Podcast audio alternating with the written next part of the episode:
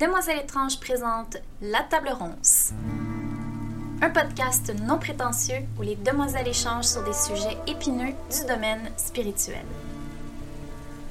Ce podcast vous est offert gratuitement, mais nous avons travaillé très fort pour le structurer et le mettre sur pied. Si vous le pouvez et que vous le souhaitez, visitez notre site web demoiselleétrange.com pour découvrir comment vous pouvez nous encourager. Sans plus tarder, lançons la discussion.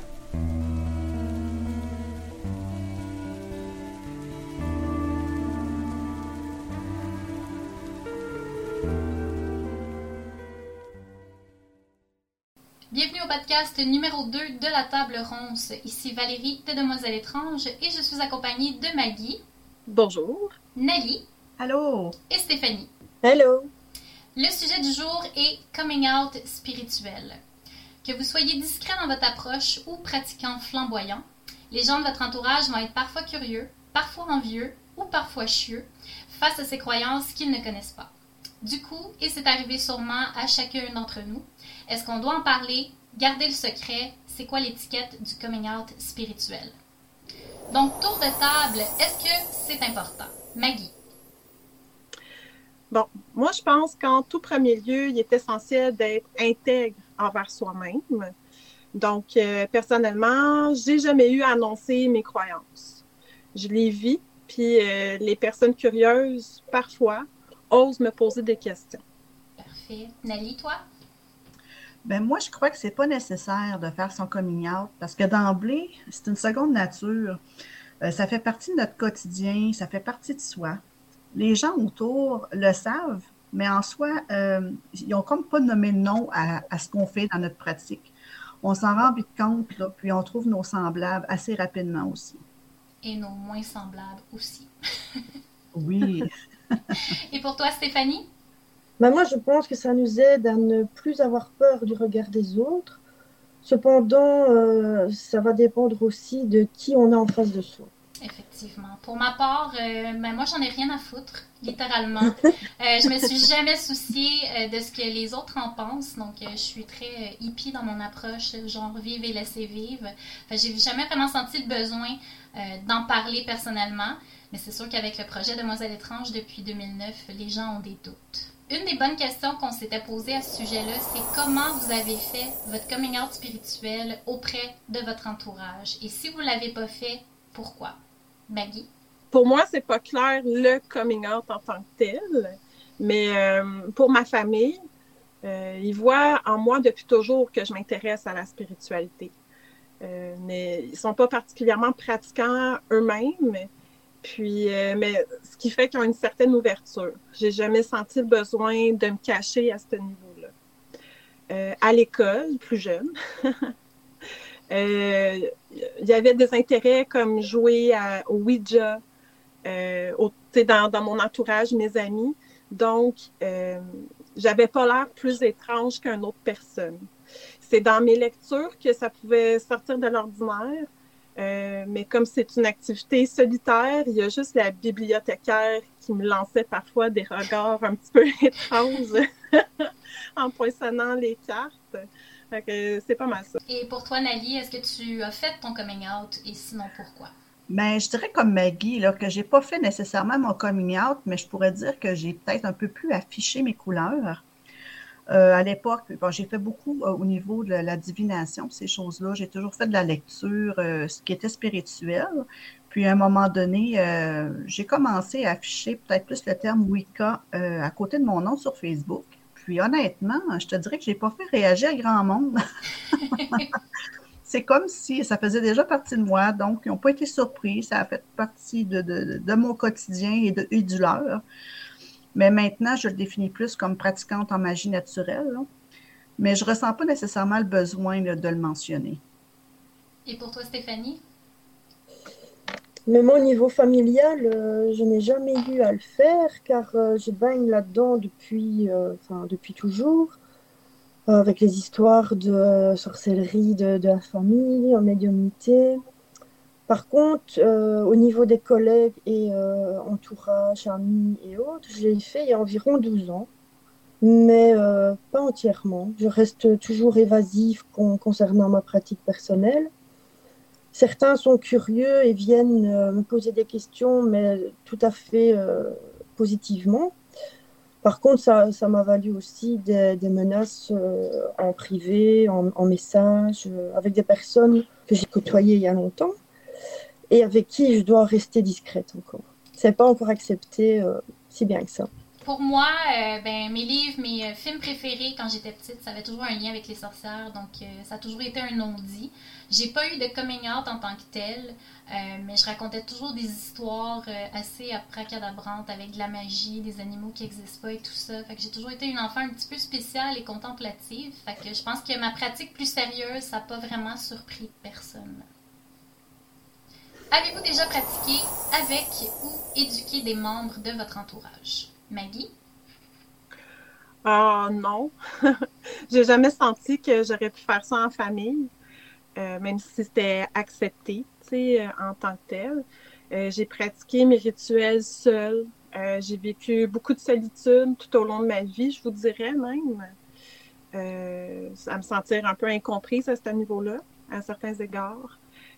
Puis l'idée d'un coven, c'était très cinématographique pour moi, hein, on voyait ça dans les films, puis pour moi, c'était comme euh, c'était quelque chose qui était inaccessible, qui était impossible, qui était même euh, d'un autre temps, je vous dirais, euh, à, un certain niveau, ouais. Quand on, on se plonge dans cet univers-là de Coven, puis qu'on se sent seul à pratiquer ou quoi que ce soit, c'est vrai qu'on a ce sentiment-là de ne pas avoir personne autour. Où est-ce que je vais trouver autant de gens pour pratiquer avec moi? pour toi, Nali? Ben moi, je te dirais que les rituels en soi, non, j'en fais pas avec ma famille proche. Certaines activités manuelles, oui. Euh, si je peux t'en nommer, mettons, je vais prendre de Longuin. Euh, souvent, je vais en faire exemple avec ma mère, où est-ce que je vais intégrer euh, toutes les lunaisons, je vais lui expliquer un peu les propriétés magiques de chaque chose que l'on fait. Donc, avec ma mère, c'est plus le côté pratique que je vais effectuer. Au niveau des rituels, avec le temps, je me suis entourée d'amis qui ont les mêmes croyances que moi. Fait que ça nous permet, moi et eux, d'aller plus en profondeur sur certains sujets toi, Stéphanie? J'ai commencé à pratiquer seule, puis euh, en coven et euh, en cercle aussi. Et maintenant, je suis de nouveau euh, seule à pratiquer. Au niveau familial, avec ma fille et mon compagnon, on suit quand même un certain rythme de la nature avec les, fêtes de la roue de l'année. mon compagnon n'est pas croyant, n'est pas pratiquant, mais il s'intéresse quand même à ce que je fais, aux, aux, fêtes. Il connaît plus ou moins, mais pas dans l'ordre. Sinon, euh, mon, papa euh, ne croyait pas du tout, mais avec ma maman, là, c'est plus de spirituel, de médiumnité, de, d'énergie, euh, de ressenti, toutes ces choses-là. Euh, moi non plus, euh, j'ai pas, euh, j'ai pas vraiment éduqué ou je me suis pas entourée de personnes au niveau de ma pratique. J'étais plus le genre à viser tout le monde en fermant ma porte de chambre. Je vais faire des choses, dérangez-moi pas, puis fermer la porte. là, j'avais tout le temps comme des commentaires en sortant. T'as-tu fait brûler quelque chose? Ça sent le pot. pourquoi il n'y a plus de basilic dans l'armoire? C'est ça, c'est tout ce qui se passait de mon côté. Mon père, d'ailleurs, on le salue. Allô, papa. Euh, il m'a beaucoup soutenu dans ma pratique, donc euh, il m'a même construit mon premier hôtel. Donc, euh, il me posait ah. comment tu veux qu'on installe ça? Veux-tu une tablette pour mettre ton grimoire? Puis tout ça. Fait qu'il a vraiment été très très coopératif pour ça, à m'aider justement à aller chercher des chandelles si j'en avais besoin et tout ça. Donc, il a vraiment été là pour moi. Euh, ma mère, j'en parle souvent, comme on le sait. Je la salue aussi. Allô, maman? donc, ma mère est plus craintive, elle, pour toutes ces affaires-là. Ça, ça, lui fait plus peur. Euh, la, curiosité n'est pas vraiment là de ce côté-là. Euh, mes tantes étaient super ouvertes. C'est d'ailleurs elles qui m'ont offert mon premier pendule quand j'avais 12 ans. Euh, mais conjoint conjointe, jamais intégré parce que je suis sauvage puis j'ai besoin d'avoir quelque chose qui est juste à moi. Donc euh, même s'il était un peu curieux, je les ai jamais intégrés dans ma pratique. C'était comme mon truc à moi toute seule. Donc, Valérie, tu avais une famille qui était quand même très ouverte là, à, ta pratique. Bien, très ouverte, mais pas pratiquant, puis pas tant spirituel que ça. Mais toujours une. Tu sais, les petits questionnaires dans les magazines. Là toujours une matante qui sortait ça, et disait Hey, hey, on le fait dessus, puis là, c'est toute la table au complet. Fait que c'était plus dans cette optique-là. C'était plus curiosité, euh, on, essaye des affaires, plus qu'il y a une pratique sérieuse. Donc, on n'a jamais vraiment été jusque-là. Passons maintenant aux questions du public.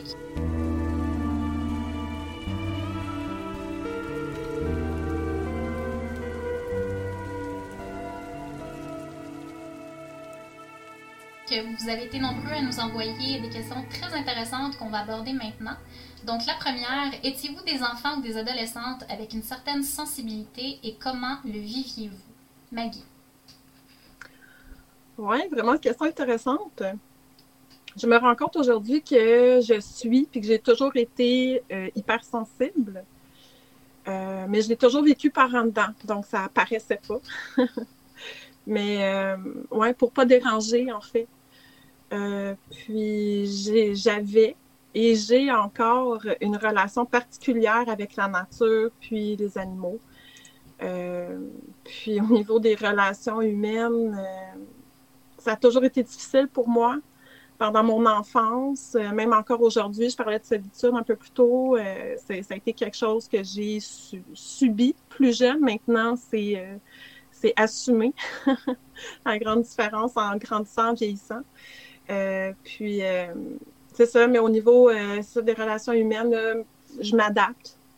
Quand, je m'empêche pas d'aller dans des endroits ou de rencontrer des gens, mais ça reste toujours un défi pour moi. Donc, et pour toi, Nali? Euh, moi, oui, j'ai toujours été euh, très hypersensible. Ma mère a toujours eu peur d'ailleurs que je fasse euh, une dépression parce que ça l'inquiétait. Elle me voyait un peu comme un, une éponge qui absorbe tout. Mais il faut dire que ma mère, elle a fait beaucoup de, de, divination, le tarot, elle a vu des choses qui se sont produites. Puis je crois qu'elle s'est fait peur elle-même. Elle est très sensitive, donc peut-être que je retiens d'elle, ça découle peut-être de ce qu'elle est euh, elle-même.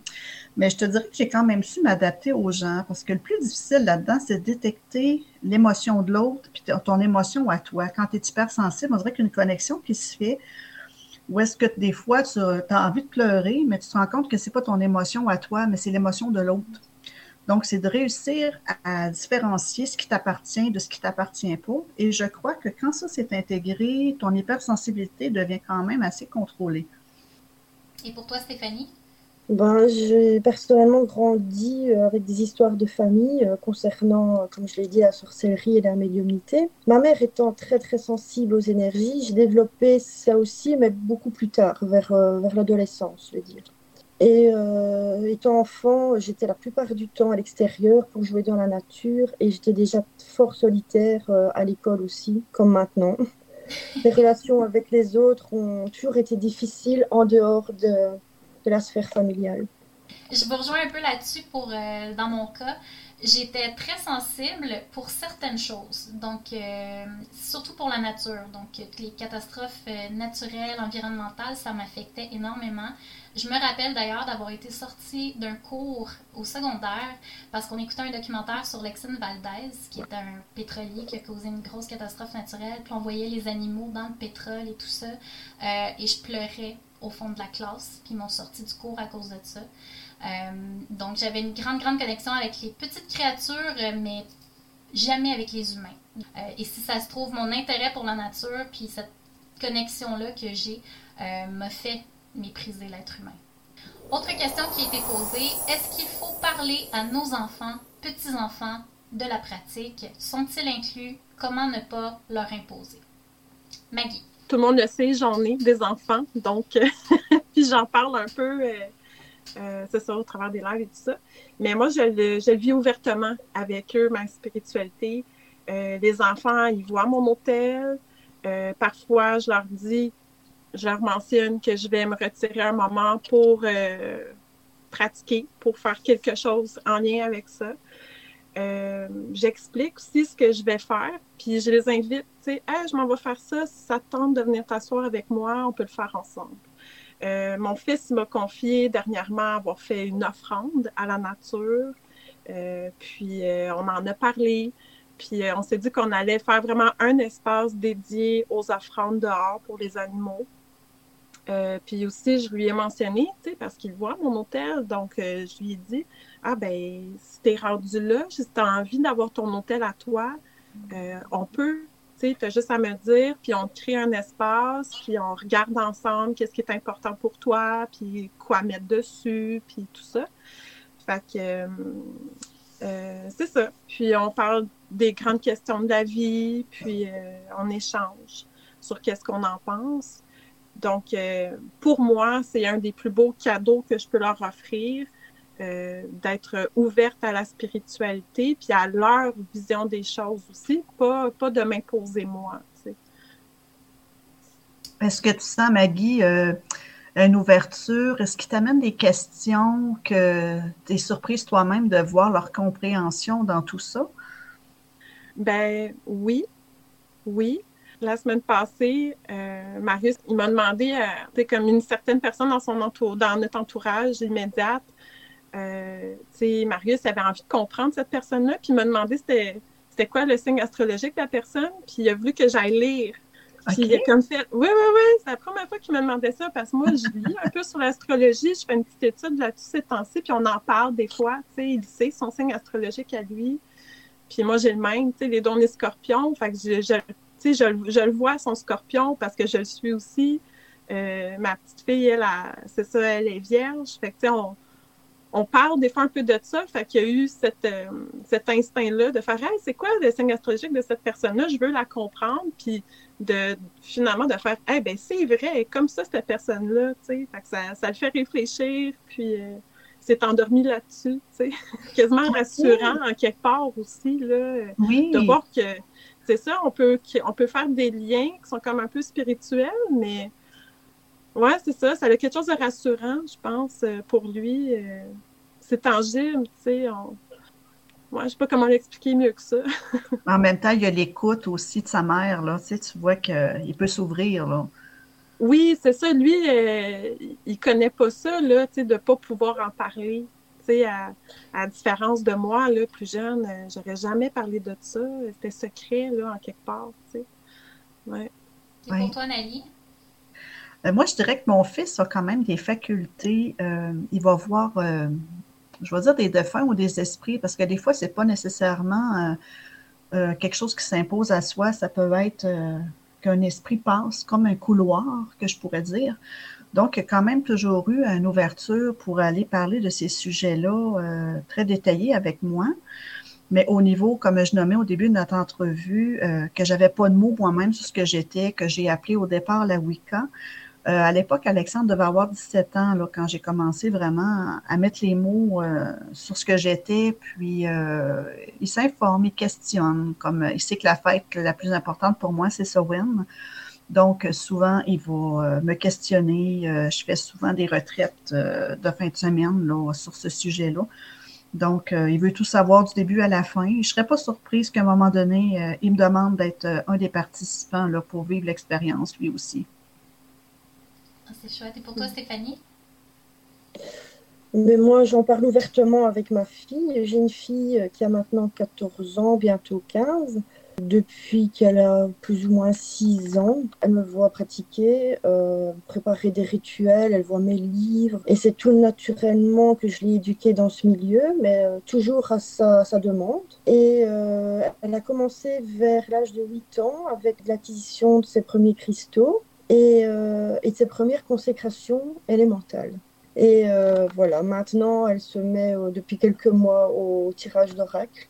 Je suis à son écoute. Ça, nous a comme un petit peu, pas rapprochés, mais il y a beaucoup plus d'ouverture d'esprit. Il n'y a plus aucun tabou. Elle sait qu'elle qu'elle peut parler, même au niveau autre chose de la vie. Elle est complètement ouverte. Ça l'a vraiment ouverte avec, avec moi. Euh, sur, sur, plein de choses. Par rapport à ce que tu dis, Stéphanie, je pense que ça nous amène euh, sur un terrain de profondeur avec nos enfants. Tu sais, parce que c'est bien beau, on a notre vie euh, ordinaire, là, tu sais, faire le souper, aller à l'école, travailler. Mais ces, ces discussions-là, plus profondes, sont difficiles des fois à, à, attraper. Puis le côté spirituel amène ça, je trouve. Oui, tout à fait. Ouais. Oui, il y a des, des, sujets qui peuvent être tabous dans d'autres familles, mm-hmm. que, que, chez nous, grâce à cette ouverture euh, via le, spirituel, des discussions très très profondes de la vie. Euh. Parce que les enfants se posent ces questions-là. D'où est-ce qu'on vient? Pourquoi je suis là? Euh, puis ils n'osent pas le, le, demander, je pense, à la base. En tout cas, moi, en tant qu'enfant, je me rappelle, je n'aurais jamais posé ce genre de questions-là à ma mère. Mais si elle aurait eu, euh, si j'aurais vu une certaine ouverture, tu sais, euh, à ce niveau-là, de voir qu'elle-même est en recherche un peu, là, j'aurais été, j'aurais posé des questions, puis on aurait eu des discussions. Oui, voilà, parce qu'il se cherche aussi. Mm-hmm. Et donc, il y a des, des, des sujets qu'on n'ose pas forcément aborder avec ses parents, euh, au niveau de, de la sexualité, euh, des, des, mm-hmm. genres, tout ça. Et, euh, et grâce à ça, elle, voilà, on en parle vraiment librement. Ça a du positif sur, sur tout le quotidien, en fait. Dans l'optique où vos enfants auraient peut-être pas eu la même ouverture, qui aurait été plus timide ou qui aurait peut-être eu une certaine crainte par rapport à votre pratique, comment vous auriez expliqué ça, puis comment vous auriez abordé ça? Maggie? Ah, ben, tu sais, moi, je le fais normalement dans, dans, le fond, dans ma pratique.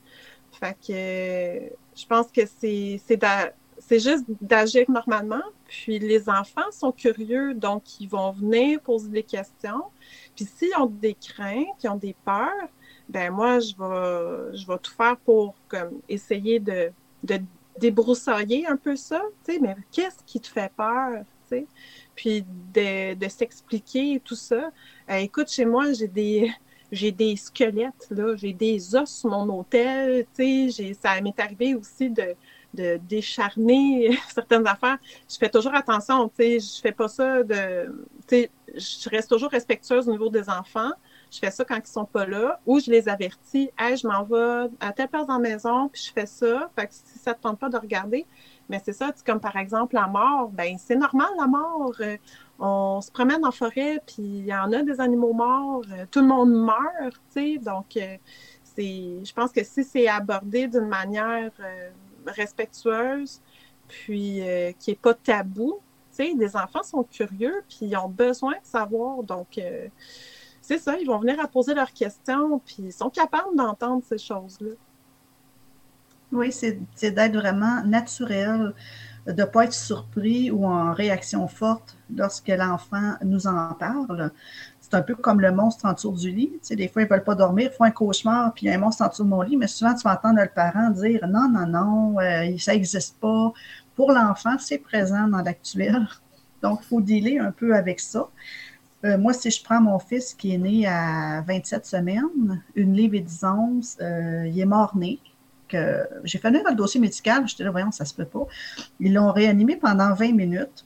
Puis on a l'impression qu'il est revenu avec un petit quelque chose. Donc la mort le, fascine, il pose des questions, il voit des choses. Puis je pense que ça n'aurait pas été d'un grand service de banaliser ça ou de complètement le, skipper de sa vie. Là. Lui, il avait besoin de s'exprimer, puis ça fait partie de son évolution. Donc, je crois que le parent en soi a beaucoup de chemin à faire dans cette ouverture-là. Euh, à garder un visage neutre puis d'accueillir ce que l'enfant a besoin. Là. Maggie? Il y, a, aussi que, tu sais, si, si, mettons, le parent a certaines craintes par rapport à sa pratique ou ses croyances, euh, c'est sûr que ça va se transmettre un peu à l'enfant. Euh, si j'ai peur, on parle de, de mort, là, quelque chose de. Mais si j'ai peur de la mort puis d'en parler, ben c'est sûr que mon enfant, s'il essaie d'aborder ce sujet puis qu'il voit que, que j'ai peur, que j'ai pas envie d'en parler, ben il va se sentir plus très légitime dans ses questionnements. Puis on risque de lui transmettre aussi cette crainte-là. Fait que ça, ça nous remet en question en travers de ça. On dit que les enfants nous aident à grandir, mais ça, ça en fait partie aussi, je pense. Stéphanie? Mais je pense que oui, rester naturel et démystifier les choses que l'on fait, le pourquoi on le fait, euh, expliquer vraiment chaque étape de ce qu'on fait pour que ça rende vraiment la, chose naturelle quoi, et pas, euh, pas paranormal. Quoi. Banaliser l'action finalement, euh, expliquer le symbolisme en arrière pour justement rassurer. Si, parce que souvent c'est la crainte de l'inconnu plus que la crainte en tant que telle. Prochaine question. Intégrez-vous votre pratique dans vos décorations, un hôtel dans un endroit commun. Que faites-vous lorsque vous avez des invités? Maggie. Moi, maintenant, mon hôtel est à la vue de tout le monde. je ne le cache pas. Je l'ai caché pendant longtemps. Puis, euh, c'est ça, je me suis retrouvée euh, célibataire, tranche de vie. Puis, euh, j'ai mis mon hôtel à la vue de tout le monde. J'assume complètement dans ma maison. Puis, euh, c'est ça, je ne le cache pas. Euh, puis même quand il y a des gens qui viennent chez moi, je ne le cache pas non plus. C'est là, c'est là, ça fait partie de moi. Euh, mais c'est ça, ça n'a pas toujours été, euh, été comme ça. Mais je pense aussi que ma maison en général est à mon image. puis on va voir des trucs un peu partout reliés à la spiritualité, c'est certain. puis comme mes passions, comme mes enfants qui sont dans ma maison, c'est normal. Et toi, Nali? Euh, moi, je te dirais j'ai déjà été plus frivole au sens que j'avais beaucoup, beaucoup de matériel. Euh, j'aimais beaucoup, moi, tout ce que, je sais pas, ma mère, a me donné un objet quelconque qui peut servir d'encensoir. J'allais pas nécessairement m'acheter du neuf, mais j'ai toujours donné vie, euh, une deuxième vie aux objets. je te dirais qu'à long terme, ça s'est estompé beaucoup parce que c'est plus en moi que ça se passe que dire, comme on dit, si je décède demain matin, ces objets-là ne suivront pas. Donc, euh, j'ai plus appris à pratiquer avec moi-même. J'ai une petite pièce euh, avec euh, ma documentation, une petite bibliothèque, avec certains objets fétiches que je tiens vraiment à garder. Mais si tu prends le temps de regarder dans ma maison, il y a toujours un petit rappel de moi, des herbes séchées. Il y a toujours un petit quelque chose qui fait que tu le sens, là, que ça fait partie de mon quotidien. Et pour toi, Stéphanie? Alors, moi, il y en a partout. ma maison reflète euh, vraiment ma pratique. J'ai un bureau qui me sert d'hôtel, euh, de lieu de travail, de création, euh, qui me sert aussi à la divination, qui est au milieu du salon. J'ai une roue de l'année sur la table, des cristaux un peu partout, des clochettes au port. total. Et lorsque j'ai des invités, je range uniquement mes livres, mes cartes, mes oracles c'est ça, j'aime pas trop euh, dévoiler mes lectures. Donc moi, quand j'habite seule, je suis euh, un petit peu plus démonstrative de ma pratique, mais euh, comme je suis quelqu'un de très minimaliste, il n'y a pas grand-chose qui traînait par rapport à ça. il pouvait y avoir une petite amulette accrochée à l'entrée de la porte ou un cristal ici et là, mais rien de plus. Euh, mon hôtel est généralement dans un garde-robe. Euh, puis quand j'habite avec quelqu'un, ben je demande la permission parce que je suis polie. Euh, je demande la permission avant. Est-ce que ça te dérange si j'installe ce meuble et mon gros chaudron là? généralement, mes, mes, partenaires de vie sont assez ouverts à ça. mais généralement, je vais m'installer dans une pièce que personne ne veut visiter. C'est la pièce plate de la maison. C'est là que je suis. Autre question intéressante, comment faire son coming et avec qui? Qu'est-ce que ça rapporte de le faire ou pas? Maggie? Ben, j'ai jamais vraiment déclaré à un autre humain que j'étais païenne. Euh, est-ce qu'on doit vraiment le faire, le déclarer? Euh, je pense cependant qu'on devrait le vivre ouvertement, tout simplement. Euh, on a la chance de vivre dans un pays libre. Hein? On, a juste à se rappeler aussi qu'il il y a encore des chasses aux sorcières qui se fait aujourd'hui. Hein? On n'y pense plus. On pense que c'est derrière nous, mais c'est encore très présent. Donc, euh, soyons confiantes envers notre spiritualité, dans le respect des autres, bien sûr. Euh, c'est comme ça pour toutes les religions et les autres croyances. Sachons faire de même. Euh, enfin, je pense que le plus beau coming out qu'on puisse faire, c'est envers soi-même. Euh, se permettre de s'habiller selon nos goûts, de porter les bijoux qu'on veut, de brûler un encens, même s'il y a des gens qui viennent nous visiter, on est chez nous. Euh, et avec surprise, je pense qu'on peut devenir inspirant pour les autres, de s'affirmer comme ça de manière positive. Et pour toi, Nali? Oh, je suis tellement d'accord avec toi, Maggie.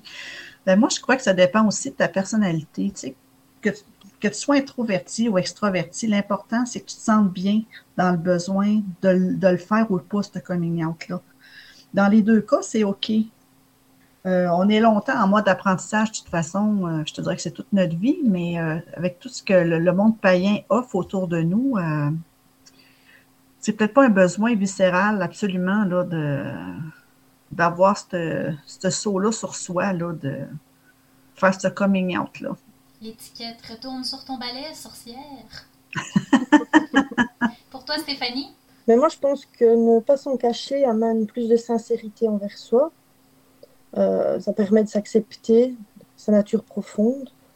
Le coming out euh, peut se faire en douceur, tout naturellement, en se laissant le droit d'être soi-même, mais sans pour autant le crier partout. Ah oui. Tendance actuelle. Euh, pour ma part, je suis quelqu'un qui est très nébuleuse et très sarcastique. Donc, euh, je laisse les questions venir à moi, mais un peu comme Stéphanie, euh, je réponds toujours très, très vaguement. Des fois, je ne vais même pas répondre, je vais juste donner ma carte d'affaires. Si quelqu'un me pose une question, je dis tiens, ça va répondre à toutes tes questions. Euh, je suis pas jasante sur ma pratique personnelle, sauf quand je parle avec d'autres pratiquants. Euh, tu vois, à mon travail, sont au courant du projet Demoiselle étrange. Euh, puis les commentaires clichés vont bon train. Dès qu'il y a quelque chose de bizarre qui se passe au bureau, c'est moi qu'on pointe du doigt. Fait que là, j'ai doigt. Il y a une panne de courant, Valérie. T'as-tu fait un rituel pour pas qu'on travaille, là? Puis je suis comme, bon, bon, bon. Fait que c'est ça. Des nouveaux inspecteurs qui viennent en formation, puis là, il y a toujours comme mon patron qui est comme dit, il dit ça, c'est Valérie, mais regarde-la pas dans les yeux parce qu'il dit, c'est une sorcière. Je suis comme, bon. fait que j'ai un bon sens de la répartie, je gère, puis c'est des fois même, je vais juste les regarder, puis je vais rien dire, puis c'est suffisant. J'ai pas besoin d'aller plus loin que ça, euh, personnellement, j'en parle pas. C'est pas quelque chose, je suis très, très, très nébuleuse à propos de ça. Autre question reçue. Comment se respecter dans notre coming out et comment respecter ses proches? Maggie. Ben, si on sait que de le dire explicitement à une autre personne qu'on vit une, spiritualité hors norme, qu'on lui impose, puis qu'on sait que ça la dérange, ben pourquoi le faire? On lui impose quelque chose, puis en même temps, on s'impose quelque chose à soi-même aussi de recevoir quelque chose de négatif. Donc, vivez-le. Et si la personne est curieuse, elle va ouvrir la porte à la discussion. Elle va venir vous poser des questions. Euh, les convictions spirituelles ont fait beaucoup de ravages dans notre histoire, puis même encore aujourd'hui. Donc, je pense qu'on peut en tirer leçon et faire mieux en ce sens. Pour toi, Nali? Ben moi, je dirais que parler de sa croyance ou de sa foi, c'est un sujet qui est, quand même très sensible et déstabilisant. Moi, je, conseillerais la personne à d'abord de se respecter et euh, de se poser la question, là. Euh, normalement, quand dans le, quotidien que tu es en désaccord avec quelqu'un, mais sur un sujet donné, peu importe, comment qu'on réagit, comment qu'on interagit avec ça, ça peut nous sensibiliser à savoir comment ça va se passer. Euh, si déjà tu es très sensible et très réactive euh, quand tu es en désaccord avec quelqu'un, c'est peut-être pas encore le bon moment de se dévoiler. Je crois que d'abord, comme Maggie disait, de se connaître soi-même puis de le vivre pleinement va apporter quand même une paix pour que le moment venu, on soit à l'aise de le faire. Si déjà on a l'impression que ça va interagir négativement, je crois qu'il mieux, c'est mieux d'attendre. Et pour toi, Stéphanie? Ben, moi, je dirais surtout ne pas se forcer, attendre d'être vraiment bien prêt, de s'écouter avant tout afin de, se respecter parce que ça doit venir naturellement. Euh, demain, on, ne peut pas euh, imposer nos pratiques à des gens fermés qui pourraient être mal à l'aise avec euh, notre spiritualité, voire des gens malveillants. Avez-vous déjà soupçonné quelqu'un de votre famille de pratiquer, mais cela était un non-dit? Maggie? Euh, ben, ma grand-mère, je pensais qu'elle était très croyante. Quand je dis croyante, c'est au niveau euh, catholique, comme les gens en général de sa génération. Euh, j'ai vu dans sa bibliothèque un livre sur l'interprétation des rêves. Donc, euh, je pense pas qu'elle pratique de rituels, mais clairement, elle a certaines croyances un peu divergentes qu'on peut attribuer aussi, euh, je pense, aux femmes. sur certains petits trucs comme justement les rêves, l'interprétation des rêves, tirer les cartes autour d'un d'un petit thé, d'un petit café, ces petites choses-là qu'on aime bien faire entre femmes, puis qui, qui touchent, tu sais, une petite affaire de rien là, qui, qui frôle un peu le côté euh, spirituel autre que, que les croyances plus catholiques, chrétiennes, euh, des grandes religions, mettons. Et pour toi, Nali? Oui, je dirais que oui, je, soupçonne quelques, quelques personnes dans ma famille, effectivement, de pratiquer. Mais en soi, euh, je pense qu'ils ne savent pas eux-mêmes parce que ça fait c'est un mode de vie, ça fait partie de leur spiritualité, c'est des rituels euh, autres que païens, si je peux dire, c'est des rituels du quotidien. Mais euh, ils ne savent pas que ça porte un nom, comme je disais au début de notre entrevue. Euh, mais effectivement, on va, comme Maggie nommait, on va retrouver des livres, on va retrouver, euh, je me souviens plus le nom que ça porte, ça va peut-être pouvoir m'aider. les gens font cuire une crêpe euh, à chaque année là, pour la chandeleur. Ah, ça me dit quelque chose, oui. Oui, c'est ça, tu faisais cuire ça pour euh, que tu gardais dans l'armoire pour garder quand même une certaine prospérité dans l'année. Donc, euh, oui, je crois qu'à quelque part, euh, ben, tu sais, Chandler, on va parler plus catholique, mais en même temps, non, parce qu'il y a des gens qui sont non pratiquants qui vont la faire. Là. Mm-hmm. Donc, comme je nommais, oui, je pense qu'ils ne savent pas, mais il y en a beaucoup. Chez toi, Stéphanie? Ben, mes grands-mères côtoyaient les sorcières des campagnes dans leur village à leur époque mais je n'ai jamais eu de preuve de pratique de leur part. Euh, j'ai juste la compagne de mon oncle qui, dans les années 80, euh, pratiquait la sorcellerie des campagnes et euh, elle ne s'en cachait pas. Euh, moi, je sais que mes tantes ont toujours eu un intérêt pour le tarot, le pendule, les médiums. Euh, fait que moi, en grandissant, j'ai toujours considéré que c'était des affaires de ma tante, littéralement. Bon, ma tante qui sort les cartes. Euh, j'ai jamais trouvé ça bizarre. C'est juste drôle qu'en vieillissant, ben, je suis pas devenue comme ça moi aussi. Mais voilà.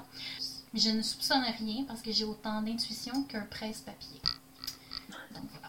Autre question reçue Avez-vous déjà eu des mauvaises réactions en annonçant votre pratique spirituelle à une personne pour la première fois? Maggie? Euh, non, mais pour avoir laissé une job bien payante un peu à cause de ça, oui.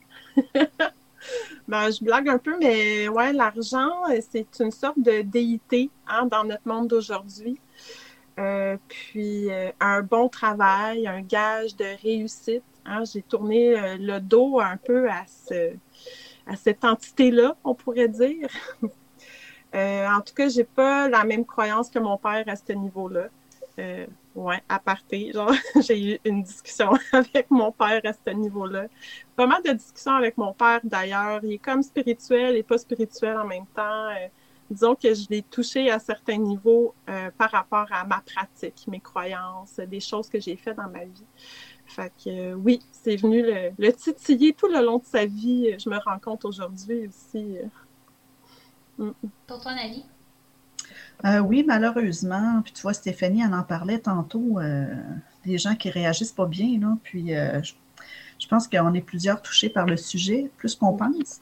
moi, j'ai deux personnes qui ont vraiment mal réagi. Là, les amitiés ont terminé, il ne se passe plus rien. Ils ont peur de moi. C'est viscéral, c'est ancré en eux. Euh, pour eux, euh, je fais de la magie noire, je peux leur nuire énormément. Euh, ils m'associent un peu, si on peut dire, les sorcières vaudou dans, dans ce que les autres pensent que c'est. Donc, oui, c'est vraiment dommage parce que, tu sais, je ne ferais pas mal à une mouche, là, mais c'est trop tard. Donc, en parler, j'y pense à deux fois. Et pour toi, Stéphanie? Ben, comme Nali, euh, j'ai une, une, ancienne connaissance, un ancien euh, camarade d'école qui avait repris contact avec moi et euh, tout en discutant, il me dit qu'il était un travailleur de lumière et très spirituel. J'ai pris confiance et j'ai dévoilé ma pratique. Et alors il a découvert que je n'étais pas que lumière, mais un équilibre d'ombre et de lumière. Et s'en est alors suivi euh, des blocages euh, sur les réseaux sociaux, euh, des ragots colportés aux autres élèves de l'école à mon sujet, comme quoi je faisais de la magie noire, que tout leur malheur était de ma faute. Et, et ça a encore provoqué des retours l'année passée, alors que cette histoire date d'il y a plus de dix ans. Euh, comment tu as, vécu ça, toi? Euh, Très mal. Oui? Oui, quand même. Il m'a fallu euh, plusieurs mois. Je, me suis encore mise en, plus en retrait que d'habitude. Je me suis encore plus repliée. et, là, depuis, c'est clair que j'évite, enfin, je réfléchis à deux fois avant d'en parler à quelqu'un. Hmm. Ça nous ramène tellement à l'espèce d'archétype euh, de croyances archaïques de la sorcière, euh, alors que c'est tellement pas ça. Même aujourd'hui encore, je suis époustouflée parce que j'entends. Euh, c'est fou. On vous accorde beaucoup, beaucoup de pouvoir. Vous avez un pouvoir d'influence incroyable, les filles. Vous voyez ça comme ça? Absolument, absolument. tu vois, je prends tout à la rigolade. Quelqu'un m'aurait dit As-tu lancé As-tu lancé un rituel sur moi? Je dirais, je sais pas, est-ce que tu bandes mou? Si oui, peut-être. J'aurais tourné ça en dérision. As-tu des petits boutons qui poussent à des endroits bizarres? Non, c'est pas moi. C'est pas ma marque. Je, non, je me serais amusée avec ça. Moi, de mon côté, euh, comme je l'ai mentionné au début du podcast, j'en ai rien à foutre de ce que les gens pensent. J'en parle pas. J'ai mon projet, mais en dehors, je parle pas de spiritualité. Puis comme mon projet occupe pas mal tout mon temps euh, pour venir équilibrer, parce qu'on parle de spirituel, on est une grosse équipe, donc on parle constamment de Hey, avez-vous fait un tirage? Avez-vous essayé ce jeu de tarot-là? On en parle régulièrement. Donc, en dehors de ça, mon cercle d'amis en dehors, je parle jamais de spiritualité. Euh, on dirait que je trouve les gens qui n'ont pas de spiritualité fascinants, puis ça vient équilibrer un peu mon entourage. Donc, j'essaie de m'entourer avec des gens qui sont zéro spirituels, puis qui vont voir un cristal, puis vont dire c'est une belle caillasse, puis ça s'arrête là. Pour contrer la dernière question, est-ce qu'au contraire, vous avez eu une belle réaction en annonçant votre pratique? Maggie. Ben, ce qui arrive de plus beau, je pense, ce sont les personnes qui sentent que j'ai une ouverture et qui entament des belles discussions sur la spiritualité avec moi. Puis, des fois, c'est surprenant de voir c'est qui qui entame ces discussions-là. Ouais. Pour toi, Nali? Ah, c'est un peu la même chose que Maggie. Moi, je dirais, c'est ça, servir un peu de référence. J'ai eu quand même pendant sept ans une communauté sur Facebook. Et euh, ça, je servais beaucoup de références. J'ai pu euh, euh, rassembler des gens où est-ce que, par eux-mêmes, ont développé des communications avec d'autres personnes. Donc, ça sert d'événements, des rencontres. C'est très intéressant. Ça permet aux gens de discuter, d'avoir des bonnes références parce qu'on ne se le cache pas. Il y a des charlatans quand même, je dirais pas métier, mais dans le monde païen, il y a des gens qui vont servir un peu de manipulateurs pour des gens qui sont un peu plus je pourrais dire, sensibles, démunis face à cette croyance-là parce qu'ils ne sont pas nécessairement équipés, outillés pour avancer. Donc, le côté positif pour moi, avec toutes ces années-là, la communauté que j'ai eue, ça m'a permis quand même de servir de référence, puis de guider les gens vers des bons endroits, des endroits rassurants, puis des endroits qui peuvent avancer euh, sainement, puis en toute sécurité. Et pour toi, Stéphanie? Je dirais que quand j'ai commencé à en parler sur les réseaux, il y a eu aussi un côté positif ça m'a aidé à, rencontrer aussi de belles personnes euh, avec qui discuter et même euh, se rencontrer euh, réellement parce que j'ai découvert beaucoup de gens dans ma région, ce qui m'a permis de, pratiquer en cercle avec ces, personnes-là et qui ça a apporté quand même un plus à la pratique. moi, c'est plutôt au travail quand j'ai annoncé ma boutique plutôt que ma pratique en tant que telle. Euh, j'ai une collègue qui se demandait euh, c'était quoi le projet que j'avais euh, avec mon père, parce que mon père venait me porter des produits au bureau. J'ai dit qu'on avait une boutique ésotérique, on vendait des encens, puis des affaires de même, sans trop préciser ce qui, ce qui en était. puis elle m'a dit c'est quoi le rapport entre les encens et le sexe? Là, j'ai compris qu'elle a entendu une boutique érotique et non pas avec mon père. Une boutique érotique avec mon père je me créais une réputation. Fait que ça brisé la glace sur le sujet. Puis quand j'ai expliqué qu'est-ce qu'on faisait, en fait, ben là, là j'ai eu toutes sortes de collègues curieux là, qui, venaient, qui venaient me poser des questions. Euh, ça a été apporté avec humour. Puis c'est de là que les, petites blagues ont continué. Mais euh, sinon, euh, c'est ça. J'ai jamais fait de coming out, comme je disais. Ça a toujours été un non-dit et un non-parlé de mon côté. Pour terminer cet épisode, est-ce que vous avez un conseil pour ceux et celles qui sont encore dans le placard à balai? Maggie. Le plus beau coming out que vous pouvez faire, c'est envers vous-même. De ne pas vous cacher, de vous faire confiance et d'accueillir cette différence comme quelque chose de beau. Hein? Euh, je pense que cela nous rend plus heureux et tout devient plus précieux aussi notre vision de la vie, des choses changent. C'est un beau travail qu'on fait pour soi et sur soi, je pense, avec le temps. Excellent. Et Ah, Maggie, tu m'enlèves tellement les mots de la bouche. C'est tellement ça. Oui, se faire confiance, apprendre tout d'abord à mieux se connaître soi-même. Très important. Stéphanie? Prendre son temps surtout, suivre son intuition, avoir confiance et y aller en douceur. Là, et lorsqu'on se sent prêt, on y va et en étant soi-même et voir sa différence comme un atout. Oui. Très bon. Oui. Euh, moi, je dirais, si votre placard à balai est confortable et que ça vous offre une belle connexion avec votre pratique, ne changez rien. Le secret est parfois le plus grand des pouvoirs. Et si soit-il. Oui.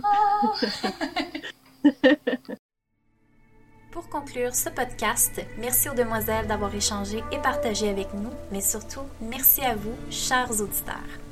Nous espérons que cette discussion vous a fait réfléchir et inspirer sur votre propre vision des choses. Faites-nous part de vos opinions et commentaires en nous écrivant sur cette plateforme ou via notre site web demoiselleétrange.com, votre référence en magie naturelle depuis 2009.